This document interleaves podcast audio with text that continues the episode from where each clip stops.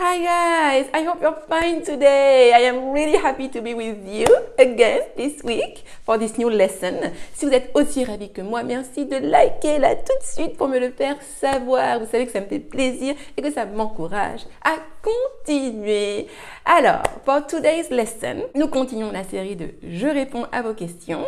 Alors, je prends, je me mets mes lunettes. Let me put my glasses on. Et je vous lis la question de Yves qui me dit il a posé cette question en répondant à ma newsletter, ma newsletter du jeudi, et il me dit Bonjour Nathalie, merci pour tous vos enseignements. J'aimerais que vous nous parliez du ing form, de la forme en ing, dans sa signification et surtout son mode d'emploi. Bien cordialement, Yves. Alors Yves, merci pour ta question hein, qui va en aider beaucoup parce qu'effectivement, je sais très bien que euh, la, forme en ing pose problème. Vous mélangez les pinceaux parce que vous, pensez qu'elle signifie une chose, mais en même temps, on la voit dans quelque chose qui est totalement différent. Donc du coup, forcément, euh, euh, on peut avoir du mal. Et donc, on va éclaircir tout ça pour que tout soit enfin clair. Parce que c'est vrai que cette forme en ing, hein, on la voit, on l'utilise beaucoup. Alors, c'est parti. Déjà, déjà, first things first. Commençons par le commencement. La forme en ing, on va la trouver dans trois cas de figure. Hein. Basically, okay? You will use it in three cases. The first one, le premier cas, c'est le cas classique, typique, que vous connaissez tous. Hein, euh, c'est le, présent continu. Euh, le ing qu'on va utiliser dans le présent continu, hein, qu'on appelle aussi ben, le présent en ing, pour traduire une action qui est en train de se faire. OK? Et dans cette forme-là, dans ce cas-là, le ing hein, va se traduire par, il correspond à notre en train de. Par exemple, là, qu'est-ce que je fais? I am speaking. Je suis en train de parler. En quelque sorte, hein, pour simplifier, quand je dis je suis en train de parler.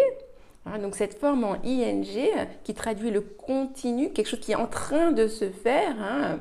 Alors on peut trouver cette forme de en train de, pas seulement au présent, on peut la trouver au, passé, hein, quelque chose qui était en train de se faire, ou au futur, quelque chose qui sera en train de se faire. Mais dans tous les cas, c'est quelque chose qui est en train de.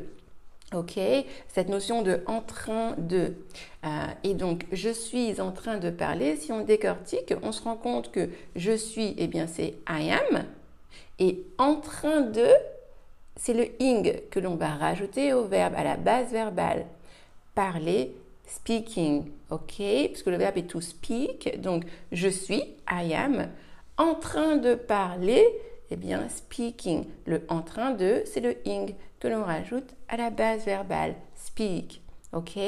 Donc ça, c'est la manière euh, et c'est le fonctionnement et la signification du ing pour traduire le être en train de. OK?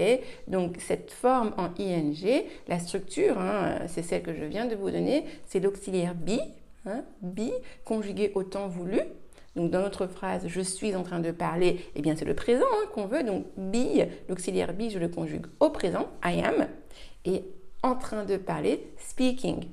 Ok? Si je voulais dire j'étais en train de parler, j'étais en train de parler, ou tout simplement je parlais, hein, notre imparfait. Eh bien, j'étais, donc be, on va le traduire au prétérit, on va le conjuguer au prétérit, I was, et toujours en train de parler, ça ne change pas. Speaking. La seule chose qui change, euh, c'est la conjugaison de l'auxiliaire être. OK? Et si je veux dire je serai en train de parler, hein, ne m'appelle pas à, 10 heures, je serai en train euh, de parler hein, avec euh, quelqu'un, eh bien ce sera donc je serai, on conjugue être au futur, I will be, et ensuite en train de parler, speaking. OK? Donc voilà hein, pour le ing qui traduit le continu, hein, quelque chose qui est en train de se faire, en train de se produire. OK Donc ça, c'était le premier cas. Now, the second one. Le deuxième cas, on trouve la forme en ing dans le participe présent, pour former le participe présent. Alors, J'explique, je m'explique.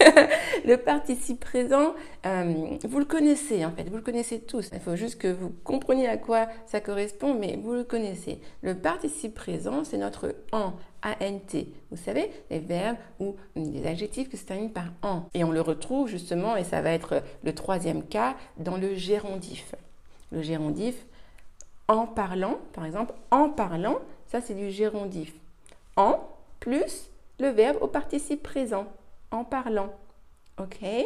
Donc, le participe présent, c'est le verbe, hein, c'est la fin du verbe qui se termine par ANT, en français ANT. Par exemple, donc ce participe présent, comme je vous l'ai dit, ça peut être un verbe, hein, parlant, euh, mangeant, euh, rigolant, travaillant, OK? Mais ça peut être aussi un adjectif, fatigant, euh, stimulant, énergisant, OK? Donc voilà ce qu'est le participe présent concrètement. Et en général, le participe présent, quand c'est un verbe, eh bien, on le trouve dans le gérondif. Le gérondif, c'est tout simplement en plus le verbe au participe présent. Hein, comme je vous le disais, en parlant. Hein, en parlant, c'est le gérondif. Hein, ça traduit euh, la simultanéité. Par exemple, elle court en écoutant de la musique. En écoutant, cette forme-là, ça s'appelle du gérondif. Gerund en anglais elle cuisine euh, en parlant euh, à son mari. Vous voyez, en parlant. OK Donc, je récapitule. Nous trouvons la forme en ing, hein, des ing form, soit pour former du continu, hein, présent continu, passé continu, futur continu. Comme je vous le disais, hein, I am speaking, ok, she is eating, they are sleeping, et ça peut se décliner à des temps différents. On le trouve pour former le participe présent, donc c'est l'équivalent de notre ANT, hein, fatigant, euh, stimulant, euh, énergisant, ok, euh, surprenant. Hein. ça, c'est le participe présent. Hein, et ça nous donne ben, tiring, energizing, surprising, ok, c'est le participe présent. Donc, soit sur des verbes, soit sur des adjectifs. Et le troisième cas, on trouve le ing pour former le gérondif. Hein. en parlant, en marchant, en cuisinant. OK? Et pour dire ça, hein, en parlant, en marchant, en cuisinant, on pourra dire de différentes façons en anglais, hein, mais basically, en gros, pour traduire le gérondif, ce sera soit by plus ing, soit euh, while plus ing. Comme je vous l'ai dit, le gérondif traduit la simultanéité. Donc, while, hein, while cooking, while walking, while talking. Hein, en parlant, en cuisinant, euh, en marchant, ok? Ou alors by, ok? By, by doing so, by doing that, hein, en faisant ça, etc. Ok? By driving this way, en conduisant de cette manière, etc. Ok? Voilà.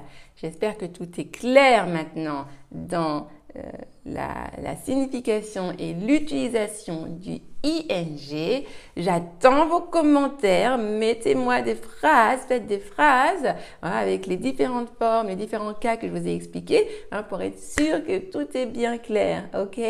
Comme d'habitude, hein, je regarde tous vos commentaires, donc je corrigerai les, les éventuelles euh, erreurs. Mais normalement, en ayant bien suivi, il ne devrait pas y avoir d'erreur. En tout cas, j'attends vos phrases. Comme toujours, c'est en pratiquant hein, qu'on fixe les choses. Donc j'attends vos phrases d'exemple en commentaire.